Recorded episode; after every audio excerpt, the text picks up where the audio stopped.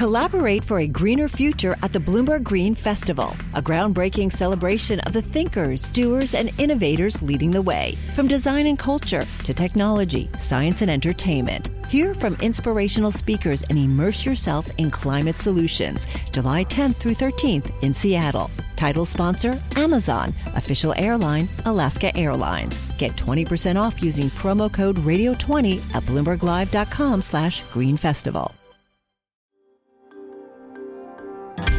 Le entregamos todo lo que necesita saber para comenzar el día. Esto es Bloomberg Daybreak para los que escuchan en América Latina y el resto del mundo. Buenos días y bienvenido a Daybreak en español. Es 22 de noviembre de 2021, soy Eduardo Thompson y estas son las principales noticias. Los futuros en Wall Street avanzan impulsados por anuncios de que China podría moderar restricciones para impulsar la economía. Los bonos del tesoro caen, el dólar se fortalece y el Bitcoin retrocede. El crudo está con pocos cambios incluso después que medios informaron que Japón podría liberar reservas estratégicas. Aún después de pagar 2.600 millones de dólares en multas y prometer dejar de hacerlo, el banco Credit Suisse sigue ayudando a clientes en Estados Unidos a ocultar cuentas bancarias de las autoridades tributarias. Las acusaciones están en una demanda civil hecha por ex banqueros de Credit Suisse el 18 de noviembre. Dijeron que la firma abrió cuentas para clientes sudamericanos con doble ciudadanía, pero los documentos bancarios no demostraban que eran ciudadanos estadounidenses. Los bonos del Tesoro de Estados Unidos enfrentan una semana difícil para completar el ciclo mensual de subastas de instrumentos antes del Día de Acción de Gracias. El Tesoro las está concentrando entre hoy y mañana. Hoy se venderán hasta 225 mil millones de dólares en bonos y letras. Esta semana también tendremos una posible nominación a la presidencia de la Fed y una docena de datos económicos el miércoles. Estados Unidos habría compartido información que muestra una acumulación de tropas rusas que pueden estar preparadas para ingresar a Ucrania. The Financial Times informó que China disparó un misil de prueba con un arma hipersónica en julio. En cuanto al coronavirus, hubo focos de violencia en toda Europa en respuesta a las medidas anti-COVID, mientras que la policía disparó tiros de advertencia y utilizó un cañón lanza agua en los Países Bajos. Austria entró en cuarentena nacional.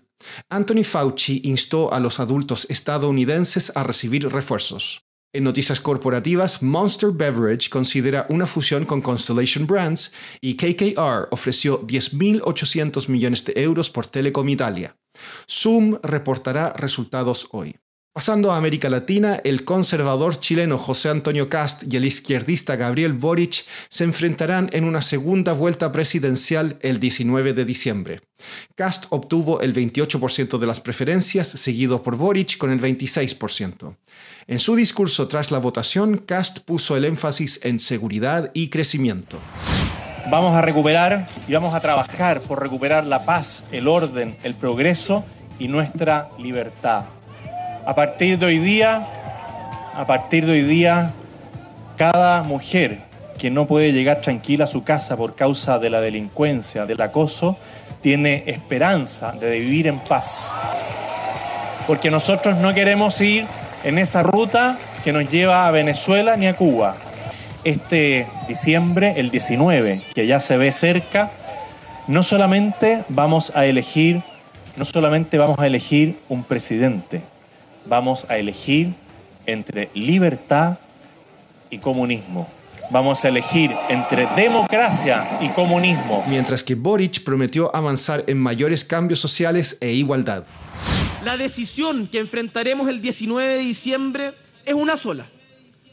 O avanzamos hacia un Chile más inclusivo, más generoso, más preocupado de los suyos, sin que nadie se quede atrás, o seguimos en la lógica del rechazo, de la exclusión y de los privilegios contra los cuales Chile se levantó y marchó en aquella multitudinaria jornada del 25 de octubre del 2019 que abrió además un proceso constituyente que defenderemos y cuidaremos. En tanto, en Venezuela también hubo elecciones ayer. Partidarios del presidente Nicolás Maduro ganaron las elecciones de gobernador en 20 de 23 estados. Las elecciones estuvieron marcadas por baja participación. En Brasil, las primarias del partido PSDB tuvieron que ser suspendidas por problemas técnicos.